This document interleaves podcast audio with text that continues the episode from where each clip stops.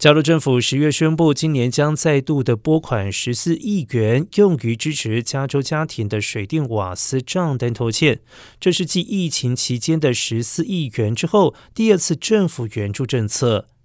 检察长邦塔在新闻发布会上表示，加州法律要求大多数生活水电等供应商与民众合作，尽可能的保障民众的生活照明和用水。我想敦促加州人熟悉自己的权利，并且在面临公共事业，比如停水危机时，能及时的寻求帮助。